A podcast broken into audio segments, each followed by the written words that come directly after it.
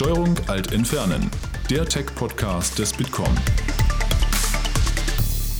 Hallo und herzlich willkommen bei Steuerung Alt Entfernen. Mein Name ist Christoph Größmann. Ich bin Linda von Rennings. Und wir sprechen heute über das Thema Fintechs. Da geht es um die Digitalisierung der Bankenbranche und da ist ganz schön was los. Und ein Startup, was in der Branche gerade digital ordentlich aufmischt, ist Ellenwar. Ellenwar hat eine digitale Plattform für Banken und Vermögensverwalter entwickelt und wir waren bei Ellenwar zu Besuch. Und zwar in Berlin, in Prenzlberg, haben wir sie besucht und mit dem CEO Chris Bartz gesprochen. Und wie man ein Fintech-Startup aufbaut, wie man Banken davon überzeugen kann, dass auch sie ihre Geschäftsmodelle digitalisieren sollen und warum vor allem eine gute Kaffeemaschine für den Zusammenhalt im Team wichtig ist, das und ganz viel mehr erfahrt ihr im Talk mit Chris Bartz. Viel Spaß! Wir haben heute zu Gast Chris Bartz, CEO von Illenmar. Hi, Chris, grüß dich. Hi, vielen Dank für die Einladung. Chris, du bist CEO von Ellenward. Das warst du aber nicht immer. Du hast in deinem beruflichen Werdegang schon einige Stationen, hast auch ganz klassisch in der Bank angefangen.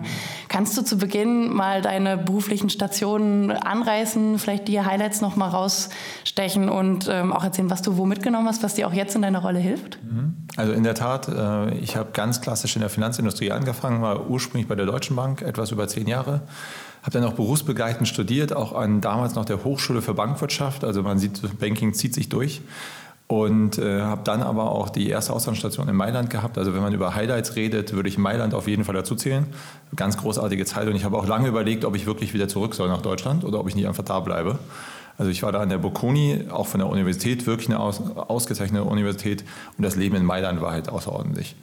Bin dann trotzdem nochmal zurückgekommen und ähm, habe äh, bei der Deutschen Bank eigentlich schon im Strategiebereich gearbeitet und bin dann mit einer kurzen Zwischenstation nach Berlin gekommen zu einer Berliner Privatbank und habe da eigentlich äh, sowohl Strategie als auch Angebotsmanagement, Marketing, Kommunikation, also die wesentliche Marktseite außerhalb der Beratung verantwortet.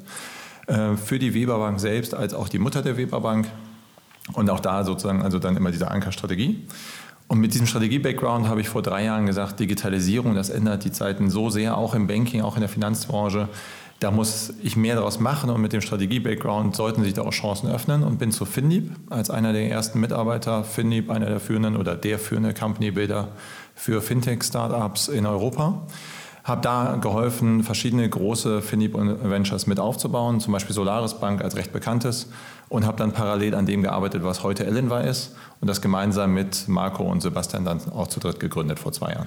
Was heute Ellen weiß, da kommen wir gleich noch zu. Jetzt zieht sich bei dir ja wirklich die Begeisterung fürs Finanzwesen, für Banken durch. War das schon immer so? Also wusstest du schon ganz früh, ich möchte irgendwie in der Bankenbranche arbeiten oder wann kam die Entscheidung und das Interesse? Nein, also ich war auch ein ganz normales Kind, das jetzt nicht nur vom Banking träumt. Und äh, eine Kollegin von mir und ich haben eben noch Witze gemacht. Ich hatte eine lange Zeit eine sehr ausgeprägte Affinität zu asiatischen Kampfsportarten und dann kommt man eher auf andere Sachen als Banking. Aber was mich dann trotzdem an den ähm, Finanzwesen interessiert hat, war gar nicht so sehr das Banking an sich, sondern eher dass es halt immer eine Branche ist, die mit allem zu tun hat. Also keiner läuft durch die Welt und sagt, ich brauche dringend mal eine Baufinanzierung oder ich träume heute von diesem wunderbaren Sparbuch sondern was die Menschen eigentlich wollen, ist, die wollen sich ein Haus kaufen, die wollen reisen, die wollen was erleben, die wollen ihre Familie absichern, kümmern sich um die Ausbildung ihrer Kinder. Und am Ende übersetzt sich das immer auch in ein finanzielles Ziel oder ein finanzielles Bedürfnis. Und ich fand es spannend, wie man das ideal verknüpft und diese Chance zu haben, in einer Branche zu arbeiten, die mit allem zu tun hat, was so passiert. Und man in alles mal reingucken kann. So, und das ist mir auch ganz gut gelungen. Also durch den Strategiekontext habe ich mich äh, sowohl mit Finanzierung beschäftigt, als auch mit Anlage beschäftigt, als auch mit den dahinterliegenden Bedürfnissen sehr breit. Und das fand ich schon immer reizvoll. Und das ist übrigens auch eine interessante äh, Überschneidung mit Digitalisierung, weil das ja auch alles äh, am Ende berührt. Und man deshalb einfach in verschiedenste Bereiche reingucken kann. Und ich glaube sehr, dass dieses branchenübergreifende Denken von Nutzen sein wird, auch in der Zukunft. Jetzt hast du ja gerade gesagt, du konntest eigentlich in viele Bereiche reingucken, ähm, auch gerade im Bankenwesen, also klassisch bei der Deutschen Bank angefangen, jetzt Gründer von einem Fintech. Was ist so der größte Unterschied, wenn man sich mal diese beiden Gegensätze anguckt? Und gibt es aber doch Gemeinsamkeiten, die man vielleicht als Außenstehender gar nicht so wahrnimmt? Also gut, ich glaube halt extrem an Kernkompetenzen und die Kernkompetenzen einer Firma, wie wir sie sind und einer großen äh, Großbank sind halt unterschiedlich.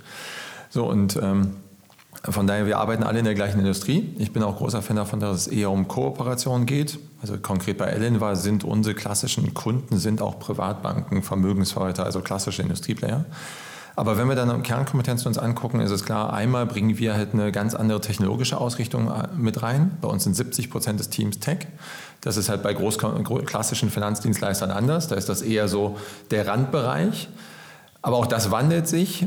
Das versuchen viele. Goldman zum Beispiel sagt, dass sie mittlerweile mehr Programmierer haben als Händler. Also man sieht, dass die Branche da auch im Umbruch ist. Aber dann ist es natürlich auch so, dass es uns zum Beispiel gelingt, ganz andere Mitarbeiter für uns zu gewinnen. Wir haben hier mittlerweile etwas über 20 Nationen aus der ganzen Welt. Also es gibt einen Kollegen, der ist aus Australien nach Berlin gezogen und war vorher noch nie in Kontinentaleuropa. Und das liegt natürlich an einer anderen Unternehmenskultur. Das fängt damit an, dass bei uns das Organisationshandbuch in Englisch und nicht in Deutsch ist, aber geht weiter auch durch die Art und Weise, wie man hier arbeitet, bis hin zu den Büroräumen. Und äh, ich glaube, das ist etwas, was sicherlich uns auszeichnet gegenüber unseren Partnern, dass wir andere Kernkompetenzen mit in die Partnerschaft reinbringen. Und das ist dann zum Erfolg von allen. Gibt es irgendwas, wo du sagst, okay, das, also jetzt, ich glaube, nicht mehr mit äh, Anzug ins Büro zu müssen, ist wahrscheinlich was, was angenehm ist. Den hatte ich früher schon nicht so oft an. Okay, aber ein modernes Büro zu haben, ähm, Englisch als, als Sprache hier im Büro, ähm, alles ja Vorteile, wo man heute auch einfach beruflich weiterkommt. Aber gibt es irgendwas, wo du sagst, was vermisst du eigentlich? Oder das ist eine Sache, die war im klassischen Bankenwesen was, was du gerne mit adaptieren würdest oder was fehlt? Also wahrscheinlich haben wir dafür auch einfach noch zu viel mit auch dem klassischen Finanzwesen zu tun. Also wenn ich das Gefühl habe, ich brauche da mal wieder was, dann sehe ich ja jeden zweiten Tag sozusagen ein klassisches Bankgebäude von innen. Ähm, nein, also in der Tat, bei mir war es schon so, dass ich schon länger, also auch bei der Deutschen Bank gab es immer den Spruch, ich, ähm, kleine Anekdote, meine Frau und ich haben uns bei der Arbeit kennengelernt und äh, das war ursprünglich mal ein Mittagessen, was wir beide mit einer Bekannten hatten, die dann nicht konnte. Und die Beschreibung von mir war, das ist der mit Bart und ohne Krawatte. Das hat also schon im Banking, also zur Bankzeit funktioniert. Und das ist heute nicht ganz anders. Und äh, vor dem Hintergrund vermisse ich dann nicht so viel, sondern freue mich eher über diese Mischung, die ich heute habe mit dem Startup-Büro hier und gleichzeitig der Chance, mit den alten Kollegen auch zusammenzuarbeiten, wenn es dann passt. Cool, dann kommen wir doch einfach mal direkt zu Ellenwar. Ihr seid eine Plattform für Vermögensverwalter und Banken aus Berlin und zwar B2B2C. Das musst du uns mal erklären, Chris. Was macht ihr bei Ellenbar? Gerne. Also im Kern geht es bei Ellenbar darum, dass wir etablierten Vermögensverwaltern und Privatbanken helfen, ihre Geschäftsmodelle zu digitalisieren. Was heißt das? Wir glauben halt daran, dass man in dem Bereich drei Kernkompetenzen braucht. Einmal braucht man starke, etablierte Marken, die Kundenvertrauen haben. Davon gibt es eine ganze Menge, wie all die Partner, die zum Beispiel mit uns auch schon zusammenarbeiten. Dann braucht man eine ausgewiesene Investment-Expertise, weil natürlich der Kunde, der Anleger auch jemand will, der sich wirklich auch um sein Geld kümmern kann, der eine entsprechende Ahnung hat. Auch da gibt es schon mehr als genug Angebot. Und wenn man zum Beispiel dann auch über algorithmische Anlagestrategien redet, also im klassischen Banking werden seit 20 Jahren primär Mathematiker und Physiker eingestellt. Das liegt halt genau daran. Also auch da ist nichts Neues. Was aber tatsächlich ein offenes Themenfeld ist, ist das Thema, eine wirklich moderne digitale Infrastruktur hinzustellen. Das heißt, Banking gehörte schon immer zu den Branchen, die am stärksten in IT investiert haben. Um euch mal ein Gefühl zu geben, ungefähr jeder fünfte Euro, der weltweit in IT investiert wird, wird im Finanzdienstleistungsbereich investiert. Also sind so ungefähr 20 Prozent aller Ausgaben und da ist Google und Amazon mit drin. Und äh, vor dem Hintergrund haben wir also kein Problem, dass zu wenig ausgegeben wird. Das meiste fließt, äh, fließt aber in halt alte Infrastruktur. Das heißt, was wir gemacht haben, ist, wir haben einfach eine sehr moderne Microservices-basierte Infrastruktur gebaut, die in ihrem Aufbau LinkedIn ähnlicher ist als eine Großbank. Und die nutzen jetzt unsere Partner, um ihre Geschäftsmodelle zu digitalisieren. Und dabei helfen wir ihnen, betreiben das Ganze komplett cloud-basiert und das aus Berlin heraus. Das heißt, in der Tat, unsere Kunden sind international und ähm, wir sitzen in Berlin. Habt ihr gemerkt, es gibt Banken, die einfach sowas brauchen? Habt ihr den Privatbanken gesagt, guck mal, wir könnten da was für euch entwickeln? Wie seid ihr da hingekommen, dass die Idee dann auch wirklich angenommen wurde? Also ein Vorteil war sicherlich, dass ich halt aus der Branche komme. Das heißt, wenn wir uns das Gründungsteam angucken, ergänzen wir alle drei uns sehr, sehr gut. Sebastian als CTO kann tatsächlich richtig programmieren. Der ist ursprünglich mal Developer gewesen, aber auch das schon im regulierten Bereich. Das heißt, er hat unter anderem für Anbieter wie UBS, JP Morgan Handels- und Pricing-Systeme mit vielen Milliarden äh, Dollar und Euro Umsatz am Tag verantwortet. Marco kommt klassisch aus der Vermögensanlage, hat selber auch wiederum Milliardenportfolios verantwortet, unter anderem Zinsstrategien in allen großen Märkten für große Anleger. Und ich komme halt aus der Strategiesicht einer Privatbank und dann aber auch wiederum Großbank, kleine Bank und verschiedene Anbieter gesehen. Und mit dem Background wussten wir halt, okay, der Bedarf ist tatsächlich da. Die einzige Frage war, können wir ihn besonders gut erfüllen? Um sicherzugehen, dass wir da auch direkt was bauen, was äh, Hand und Fuß hat, war uns wichtig, ab Tag 1 einen Lead-Kunden zu haben. Das heißt, äh, wir haben als Gesellschafter Finlieb und Talangs, da hat man schon die Expertise sozusagen auch des Finanzkonzerns Talangs. Und wir haben sehr früh das Glück gehabt, dass wir MM Warburg als ersten Kunden gewonnen haben eine der führenden Privatbanken in Deutschland und damit sicherstellen konnten, dass das, was wir bauen, auch tatsächlich dem Bedarf entspricht und diese kundenzentrierte Entwicklung, die man im Startup-Bereich so häufig zitiert, äh, zitiert, halt auch im B2B-Kontext dann genutzt haben. Mhm. Wenn ich jetzt, äh, nehmen wir mal an, ich habe eine Privatbank oder generell eine Bank. Gratulation, ist nicht schlecht, ja, sowas zu haben. Ähm, vielleicht komme ich da noch hin und äh, habe jetzt das Gefühl, ich muss meine IT modernisieren. Ähm, wie könnt ihr mir dabei helfen? Was, wär, was schaut ihr euch zuerst an? Worum geht es da genau, wenn äh, ich sowas machen möchte? Also um das ganz klar zu sagen, es geht nicht nur um Modernisieren, es geht um Austauschen. Also was, äh, das kann man sich tatsächlich vorstellen. Wir migrieren die Daten unserer Partner auf unsere Plattform. Das heißt Kundendaten, Bestandsdaten, das Vermögen, alles, was da so ist, migrieren das auf unsere neue Infrastruktur und dann kann man das alte wegschmeißen. Das ist so ein bisschen wie der Wechsel vom alten Laptop auf einen modernen Mac. Ich bin halt bekennender Apple-Fan an der Stelle.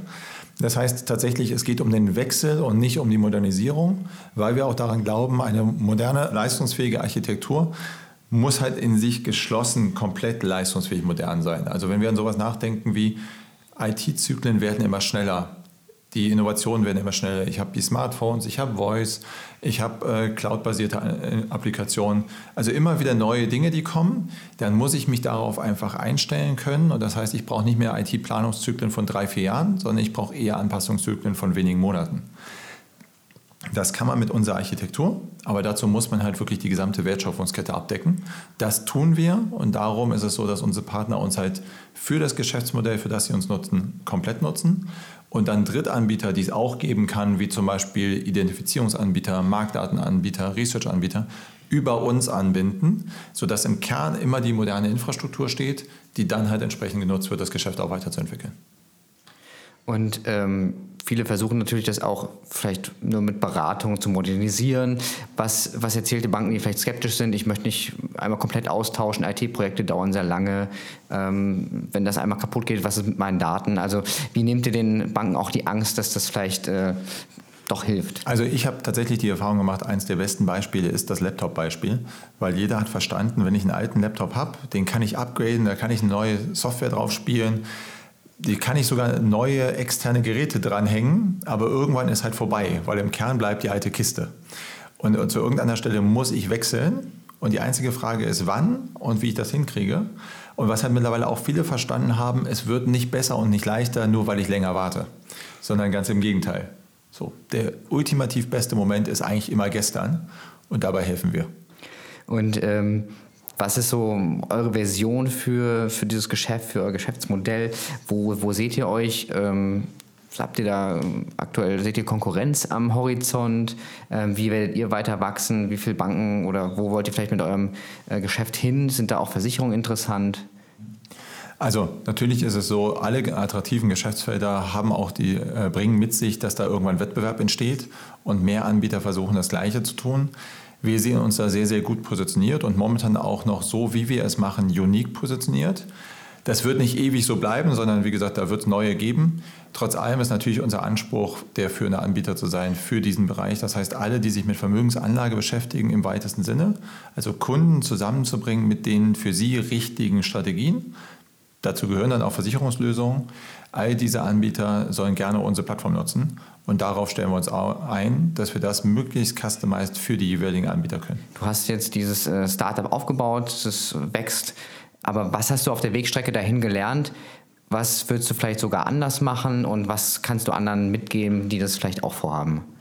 Also ich würde mal sagen, starten wir mal mit Dingen, die ganz gut funktioniert haben. Es war auf jeden Fall gut, mit den beiden zu gründen, mit denen ich gegründet habe, Sebastian und Marco. Dazu muss man wissen, wir sind jetzt nicht irgendwie so Sandkastenfreunde und kennen uns schon ewig, sondern wir kennen uns seit drei, dreieinhalb Jahren. Also Marco habe ich kennengelernt, als wir beide bei Finlieb angefangen haben. Sebastian habe ich kennengelernt, eigentlich erst kurz vor der Gründung von Ellen war, auch über Finlieb. Und ich glaube, das war wirklich gut, weil wenn so drei Freunde miteinander gründen, dann hat man häufig die Situation, dass die eigentlich das Gleiche können und den gleichen Hintergrund haben. Und dann ist man nicht besonders komplementär. Das ist aber für die erfolgreiche Gründung enorm wichtig. Also ich selbst bin zum Beispiel so, immer wenn es um kurzfristige Leistungsfähigkeit angeht und sich schnell was kreativ auszudenken, bin ich ziemlich gut. Dinge so über zwölf Monate auf Sole 17 zu planen für die Umsetzung, da ist Sebastian Welten besser. So, und das sind aber beides Kompetenzen, die man braucht. Strategisch den Markt einzuschätzen, das ist so meine Heimat. Das zu übersetzen in der Analytik, da ist Marco halt extrem stark. Ich, ich meine, nicht umsonst ist er der Doktor von uns dreien.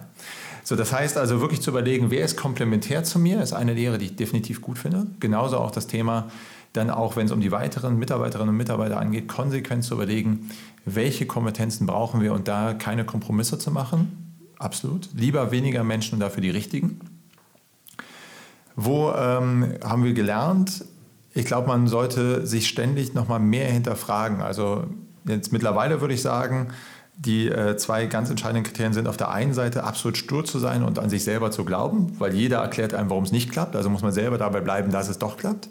Aber auf der anderen Seite immer wieder auch sich selber zu hinterfragen ähm, und Ideen aufzuschnappen von außen. Und da hätten wir sicherlich auch die eine oder andere, sagen wir, extra Kurve uns schenken können, wenn wir dann noch genauer hingeguckt hätten.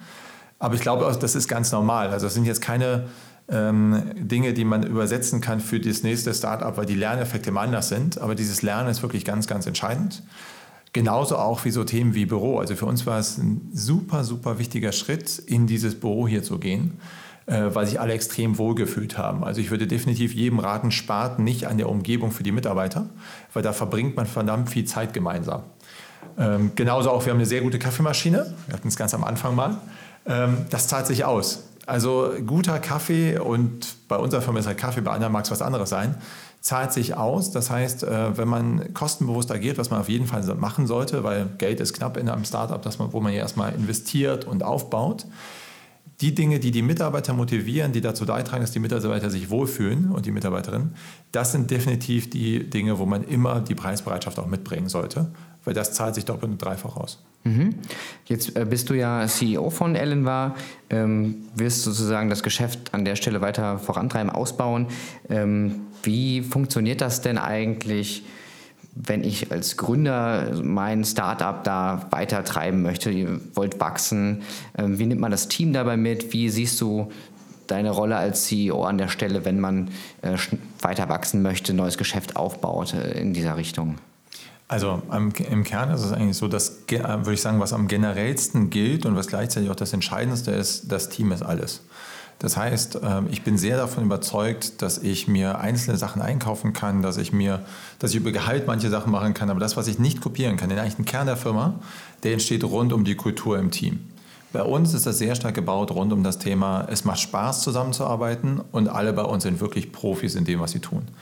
Wir legen sehr viel Wert darauf, möglichst gute Leute zu holen, weil wir auch davon überzeugt sind, dass sehr, sehr gute Mitarbeiter auch Spaß haben, weitere sehr, sehr gute Mitarbeiter zu gewinnen und sich dann gegenseitig immer besser machen.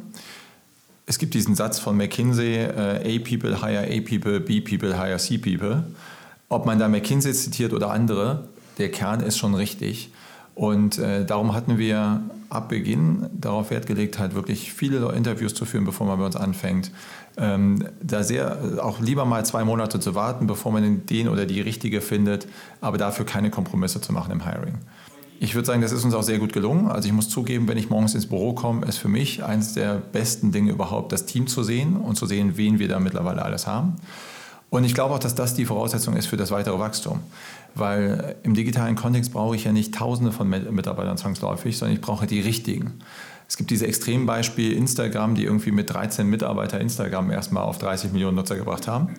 Wir sind jetzt schon über 60, also das mit den 13 gelingt uns nicht.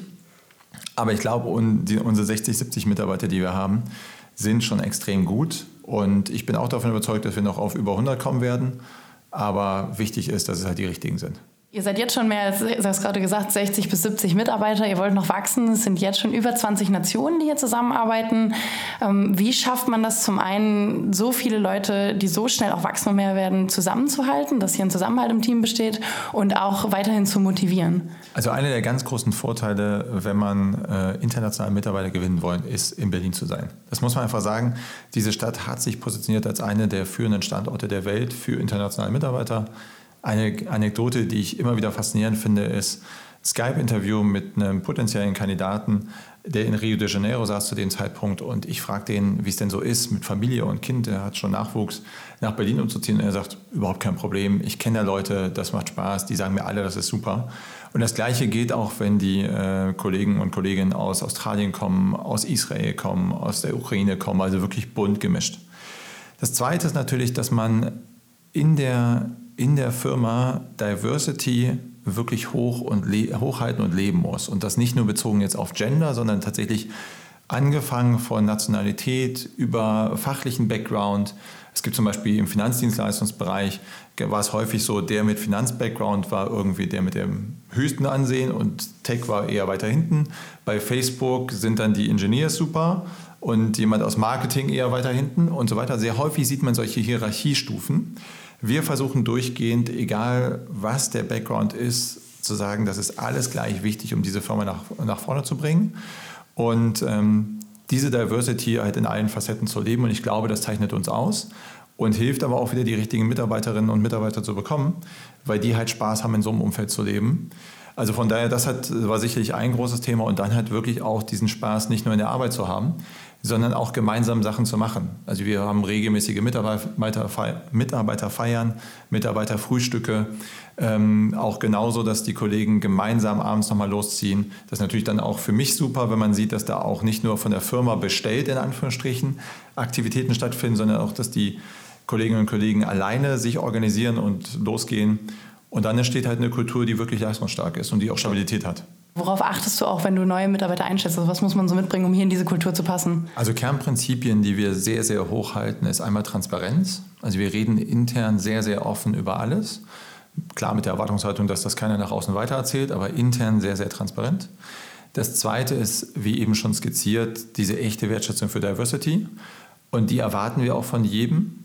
Das ist sozusagen dann auch gleichzeitig Selektionskriterium. Und ähm, das Dritte ist dann tatsächlich auch zu überlegen, wie kann ich Mitarbeiterinnen und Mitarbeiter besser machen und was hat eigentlich jemand davon, hier zu sein. Und eine Anekdote von einem Mitarbeiter, der uns jetzt leider verlassen hat, ähm, der war bei Ellen, war bei uns General Counsel, ist jetzt zu einem großen Versicherungskonzern und ist da Bereichsleiter Legal und Compliance geworden und verantwortet da irgendwie, ich glaube, 15 oder 16 Juristen plus noch Compliance-Mitarbeiter.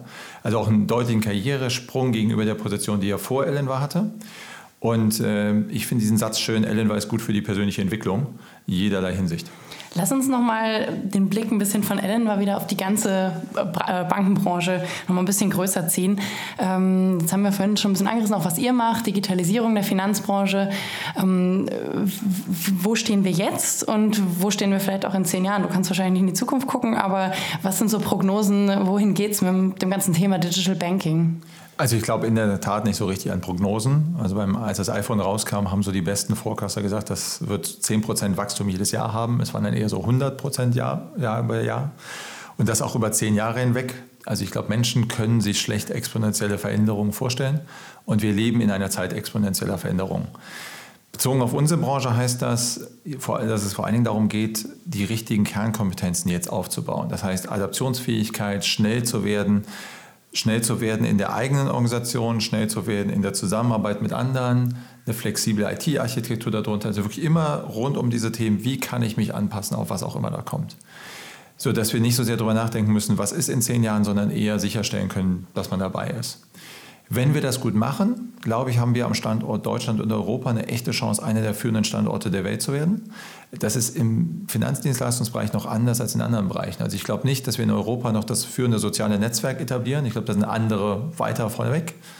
Aber im Finanzdienstleistungsbereich haben wir noch eine echt gute Chance, als Europa uns richtig gut zu positionieren, wenn wir es denn gut hinkriegen. Und ähm, dazu gehört dann neben diesen Flexibilitätsthemen, die ich eben hatte, auch so Themen wie einen einheitlichen europäischen Markt zu etablieren, damit es Firmen hier gelingt, schnell zu skalieren und, und sich schnell zu etablieren, um dann im globalen Wettbewerb wettbewerbsfähig zu sein. Dazu gehört auch, offen zu bleiben für internationale Talente, nicht nur auf der Unternehmensebene, nicht nur auf der Ebene Stadt Berlin, sondern tatsächlich Willkommenskultur in der gesamten Bevölkerung zu leben, in Deutschland und auch in Europa. Und wenn wir diese Dinge richtig machen, dann glaube ich, haben wir eine sehr gute Chance, dass wenn man in zehn Jahren zurückguckt, man sagt, okay, das war die Zeit, in der sich entschieden hat, dass in Europa diese Branche zu einer der führenden der Welt wird. Haben wir denn in 10 oder 20 Jahren noch wie heute eine Bank, wo ich mein Geld abhole? Habe ich überhaupt noch Bargeld? Oder funktioniert das Ganze schon komplett digital? Also zum Bargeld abholen muss man heute auch schon nicht in Bankfilialen. Das kann man auch in der Kasse machen oder das kann man auch im Geldautomaten in der Tankstelle machen. Also ich glaube, eine Bank wird öffentlich oder von außen sehr häufig reduziert auf Dinge, die gar nicht die Bank ausmachen, sondern die eigentliche Bank, wenn man auch so ins Gesetz reinguckt, ist die Bilanzsteuerung. Alles andere ist der Weg von der Bilanz zum Endkunden, ist eine Wertschöpfungskette, die heute schon sehr, sehr gemischt ist. Also Beispiel Kredite. Die meisten Kredite in Deutschland werden nicht in Bankfilialen vergeben, sondern von Immobilienmaklern und anderen Dritten, die einfach den Kredit vermitteln. Beispiel ähm, Kreditkarten. Eine der erfolgreichsten Kreditkarten in Deutschland kommt von der Fluggesellschaft. So, das heißt, äh, wenn wir über Bank nachdenken, dürfen wir nicht so sehr darüber nachdenken, was ist die Endkunden, der Endkundenkontaktpunkt. Der kann bei einer Bank liegen, der kann auch bei jemand anders liegen. Diesen Kern der Bilanzsteuerung, der wird auch in 10, 15, 20 Jahren noch Banklizenzen erfordern und damit auch die Bank in ihrem Kern haben. Aber diese gesamte, ähm, das gesamte, die gesamte Industrie wird sich halt ändern, weg von Einzelnen, die alles machen, hin zu einem Netzwerk von Experten, die gemeinsam die beste Leistung erstellen. Und das ist ja etwas, was man im Digitalisierungskontext insgesamt beobachtet. Also mein iPhone sieht genauso aus wie das von euch äh, auch. Also wenn ich hier mich einmal umgucke, haben wir fast alle eins. Das wird halt individualisiert, nicht durch die Tatsache, wie die Außenhülle ist, sondern was drauf ist. Also das Netzwerk an Apps, mit dem ich mir die ideale Lösung bauen kann. Und im Finanzdienstleistungsbereich ist es genauso. Ich kann mir dann für mich persönlich zusammenstellen, was die ideale Lösung ist aus Anbietern, Vermittlern, Beratern und anderen, die so in diese Kette eingebunden sind. Wenn wir den Blick noch ein bisschen weiter ziehen und uns anschauen, ähm, Transformation der Wirtschaft, Digitalisierung ist ein großes Thema, ein großes Thema in Deutschland. Wenn wir dann nicht nur den Bankenbereich sehen, sondern wenn du dir das einfach mal komplett anschaust, wie würdest du das einordnen in Deutschland? Wie weit sind wir da? Was muss besser werden? Ähm, siehst du das so schlimm wie viele andere oder stehen wir eigentlich viel besser da, als es häufig heißt? Was, was ist deine Meinung dazu? Also ich glaube, ich bin nur von meinem Background Stratege. Es geht dieser Satz, äh, kurzfristig wird es weniger schlimm, als man denkt. Langfristig wird es wahrscheinlich deutlich schlimmer. Und deshalb muss man eigentlich handeln. Wenn man die Digitalisierung mal vergleicht mit der Industrialisierung, dann sind wir in meiner festen Überzeugung jetzt so in der Phase, wo wir alle gemeinsam Dampflok fahren. Es gibt so ein paar schöne Endkundenlösungen. So irgendwie mein Smartphone ist besser als ein klassisches Telefon. Eine Dampflok war irgendwie besser und praktischer als eine Kutsche, weil da passten ein paar mehr Menschen rein und ging auch irgendwie schneller. Aber die wirklichen Umbrüche kamen erst später, als man angefangen hat, über industrielle Produktion zu reden zum Beispiel. Als viele Menschen dann in Städte gezogen sind, als Vermögensverteilung auf einmal komplett anders war. Es gibt Menschen, die behaupten, dass Industrialisierung und die Entwicklung der Nationalstaaten miteinander zu tun haben, weil man gesagt hat, Mensch, es ist nicht nur der König, der was erbt, sondern es ist halt auch ein erfolgreicher Unternehmer, der mitreden will, weil er jetzt Geld gemacht hat. Und ich glaube, dass die Digitalisierung das Potenzial hat, für ähnlich große Umbrüche zu sorgen. Äh, wir sehen jetzt schon Vermögensverteilungen, die auf einmal ganz anders sind, dass jetzt nicht mehr Westeuropa automatisch vorne ist, sondern dass sehr viel Wertzuwachs in Amerika entstanden ist, mit rund um Silicon Valley, wertvollsten Firmen der Welt, aber dass zum Beispiel auch in Asien extremst erfolgreiche Firmen entstehen. Und äh, wenn man also diesen Schritt zurück macht, dann glaube ich, werden wir in Europa deutliche Umbrüche erleben. Und darum glaube ich auch, können wir nur als gemeinsames Europa uns da gut positionieren. Also eine der Lehren aus meiner Sicht ist, die Industrialisierung mag vielleicht die Nationalstaaten gestärkt haben, die Digitalisierung wird größere Blöcke stärken. Und darum glaube ich auch, ist es nicht nur aus, ähm, ich sage mal, Gutmenschentum eine gute Idee, sich für Europa einzusetzen, sondern auch aus ganz egoistischen Kriterien ist Europa die beste Option, die wir haben. Was würdest du sagen, funktioniert woanders schon besser, als es in Deutschland oder Europa mit noch funktioniert? Ähm, du hast Silicon Valley schon angesprochen, aber zum Beispiel in China passiert sehr viel, was vielleicht hierzulande gar nicht immer so äh, beachtet wird. Ähm, was würdest du sagen, äh, machen andere besser noch als wir oder was können wir uns abschauen? Wir hatten ganz am Anfang, als wir eben gesprochen haben, ja auch das Thema Kultur. Und das ist halt nicht nur auf der Unternehmensseite so, sondern es ist halt auch in Summe in der Bevölkerung so. Und wenn man nach Asien geht, eigentlich nicht nur in China, sondern auch in vielen anderen asiatischen Ländern, muss man schon sagen, Digitalisierung wird vor allen Dingen als Chance begriffen. In Deutschland wird es dominant als Bedrohung begriffen. Wir haben momentan in Deutschland noch die Situation, dass wir sehr, sehr stark in einem Modus sind, wir wollen bewahren, was war, weil uns ging es ja super. Und damit ist Wandel eher blöd. Wir müssen halt lernen, uns darauf einzustellen, das als Chance zu sehen. und äh, aktiv anzugehen, weil das geht sonst nicht wieder weg. So, das heißt, äh, wieder der Vergleich zur Industrialisierung. China zum Beispiel war vor der Industrialisierung die, die Region mit dem weltweit höchsten BIP-Anteil. Dann kam die Industrialisierung, das war für die Chinesen nicht so gut, weil da wurden sie eher abgehangen. Die sagen jetzt ganz klar, das passiert uns nicht nochmal. Wir sorgen dafür, dass wir bei der Digitalisierung vorne dabei sind. Die Westeuropäer waren bei der Industrialisierung eher auf der Gewinnerseite. Also vorher war Westeuropa in Summe kleiner als China alleine, danach irgendwie deutlich größer. Und jetzt haben ja alle Angst, was zu verlieren. Das ist normalerweise keine gute Haltung, um in den Innovationsprozessen erfolgreich zu sein. Da muss man aktiv nach vorne gehen und muss sagen, okay, wir gehen hier die Themen an. Und das liegt ja eigentlich in uns. Wenn man mal überlegt, den deutschen Mittelstand, diese berühmten äh, Global Hidden Champions, da haben wir schon sehr viel unternehmerisches Potenzial. Aber das müssen wir halt auf die Straße bringen, müssen zum Beispiel es hinkriegen, dass etablierte Unternehmer, die schon mal so einen Hidden Champion aufgebaut haben, jetzt dabei helfen, erfolgreiche Digitalunternehmen aufzubauen und dass wir auch und auch bereit sind, da rein zu investieren. Nicht so sehr wegen des Geldes, Geld findet sich heutzutage, sondern eher, damit wir diese Verknüpfung auf der Expertise-Seite hinkriegen und auf der Mentorenseite und dann wirklich sozusagen die unternehmerische Kompetenz, die wir im Land haben, dafür einsetzen, hier erfolgreiche Unternehmen hochzuziehen. Welchen Tipp würdest du dir selbst geben, wenn du dich jetzt nochmal vor zwei, zweieinhalb, drei Jahren triffst, als die Idee, ein Fintech zu gründen, entstanden ist? Welchen Tipp würdest du dir, welchen goldenen Tipp würdest du dir heute geben? Ich würde vielleicht noch eins zurückgehen und würde sagen, schon bevor ich das gemacht habe, auch drei Jahre vorher, hätte ich auch schon gründen sollen. Also für mich ganz persönlich, ähm, ich habe ja davor relativ lange ganz normal als Angestellter gearbeitet ich würde sagen, ich glaube nicht so richtig an die Gründung direkt nach der Uni. Das kann in manchen Feldern gehen. In unserem Feld ist es schon extrem von Vorteil, dass man Industrieexpertise hat. Aber ich hätte ruhig auch drei, fünf Jahr, drei bis fünf Jahre früher gründen, äh, gründen können, weil es macht einfach extrem viel Spaß, was aufzubauen. Und zumindest, wenn man so gestrickt ist wie ich, dann ist das das Richtige. Cool. Super. Dann haben wir abschließend noch drei kurze Fragen. Mhm. Zunächst die erste ist, welchem Twitter-Account sollte man unbedingt folgen? meine, dir zu folgen lohnt sich auf jeden Fall, wenn man in der Bubble ist. Ne? Dein Twitter-Handle ist? CH Barz. CH Barz, das genau. kann man als Empfehlung nochmal aussprechen. Das ist dann einmal der für die, für die Fintech-Bubble, genau. genau. Ich würde tatsächlich äh, vorschlagen, noch Pulse of Europe zu folgen, mhm. weil ich, wie gesagt, so sehr an Europa glaube und finde, dass es wichtig, sich da einzusetzen und äh, sich damit zu, zu beschäftigen. Ich würde mal andersrum formulieren. Ich würde mir wahrscheinlich als wichtigste Lehre für Twitter, man sollte sich äh, vor denen, die man folgt, möglichst heterogene äh, Menschen zusammenstellen. Also ich glaube nicht so richtig an die Social Media Bubble von alleine. Ich glaube aber, sie kann entstehen, wenn man immer nur Leuten folgt, die genauso sind wie man selbst. Das heißt, wenn man jetzt bei mir reinguckt, denen, die ich folge, dann ist das ein relativ großes politisches Spektrum, das ist ein relativ großes wirtschaftliches Spektrum und da sind auch Leute dabei, die haben mit Wirtschaft gar nichts zu tun und machen den ganzen Tag nur Witze. Und ich glaube, diese Mischung ist ziemlich gut, damit man eben vermeidet, so in ein bestimmtes Raster zu fallen und lieber querdenken, als in einer Linie zu sein. Was ganz anderes, welches Buch hast du zuletzt gelesen? Ähm, ich lese fast nie Bücher. So, also ich bin großer Hörbuchfan. Und äh, bei Hörbüchern habe ich eine ganze Menge, die ich gut finde. Wenn ich jetzt heute eins rausgreifen wollte, was ich empfehlen sollte, dann würde ich wahrscheinlich das letzte ähm, wo ist es da?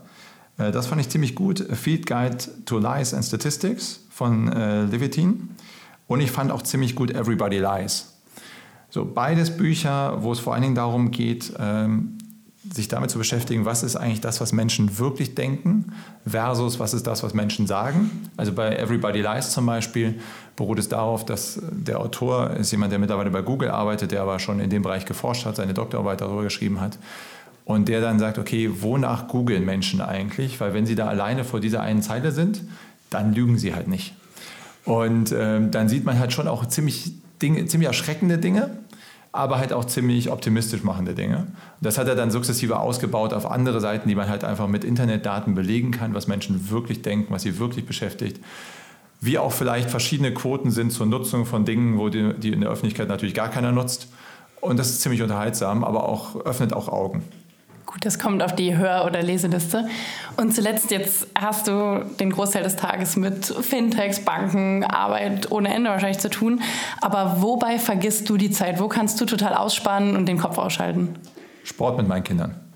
Also ich bin sowieso Fan von Sport, aber es ist schon so, dass äh, ich habe zwei Mädels Und mit den beiden Dinge zu machen, sei es äh, Taekwondo mit der Kleinen oder Basketball mit der Großen oder sonst irgendwas, ist schon die Nummer eins Aktivität, sobald ich das Büro verlasse. Super. Dann sind wir am Ende unserer Podcast-Folge. Vielen Dank, Chris, für die spannenden Insights zu Ellenward, zur Fintech-Branche und auch ganz generell zur Digitalisierung in Deutschland. Wir freuen uns, wenn ihr beim nächsten Mal wieder dabei seid bei Steuerung Alt Entfernen und sagen Tschüss, bis zum nächsten Mal. Ciao. Vielen Dank, hat Spaß gemacht. Das war Steuerung Alt Entfernen, der Tech-Podcast des Bitkom. Weitere Folgen findet ihr auf www.bitkom.org/podcasts.